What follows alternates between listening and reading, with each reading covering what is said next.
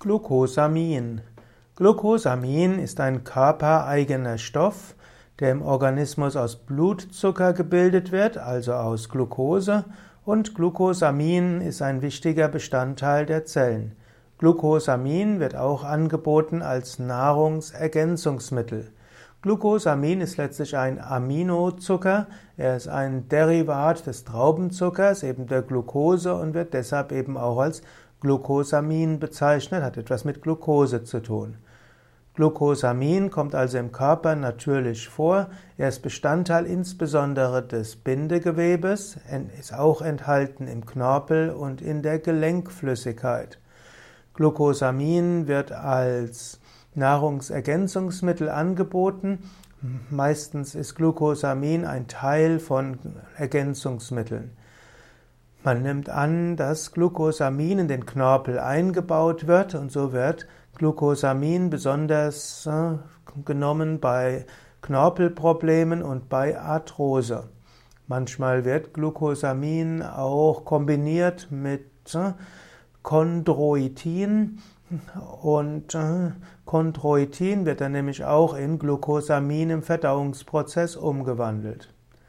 Es äh, gibt keine, also laut dem, der Europäischen Behörde für Lebensmittelsicherheit gibt es keine ausreichenden wissenschaftlichen Belege für die Wirksamkeit von Glucosamin für die Allgemeinbevölkerung und deshalb dürfen ja, Glucosamin nicht mit großen Gesundheitsversprechen ver, äh, verbunden werden.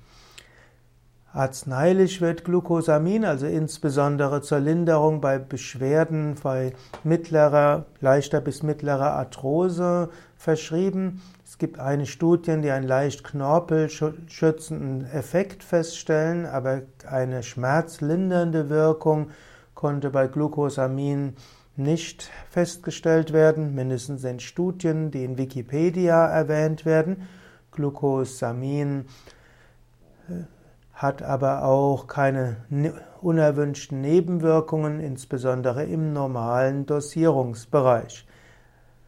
Allerdings, manchmal wird Glucosamin aus Krebs- und Schalentieren hergestellt und das ist für, äh, also für Veganer nicht wirklich akzeptabel.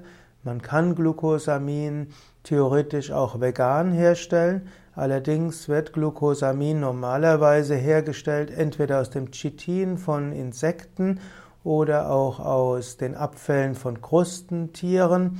Hm, man könnte es auch gewinnen eben aus Pilzen, Aspergillus und Niger. Jedoch wird meistens Glucosamin aus Schalentieren hergestellt und da die Wirkung nicht bewiesen ist und der und letztlich der Verzehr von Schalentieren unethisch ist von einem Standpunkt des Tierschutzes, gilt normalerweise, Glucosamin solltest du nicht verwenden. Es gibt wirksamere Methoden gegen Arthrose, zum Beispiel eine gesunde Ernährung in Verbindung mit, äh, gesunden, mit gesunder Bewegung, die Yoga-Übungen, die Yoga-Vidya-Gelenksübungen und äh, regelmäßiges Fasten und es gibt andere Methoden der Naturheilmedizin und auch der Medizin, die effektiver sind gegen Arthrose und Knorpelprobleme als das zweifelhafte Nutzen von Bestandteilen von Schalentieren.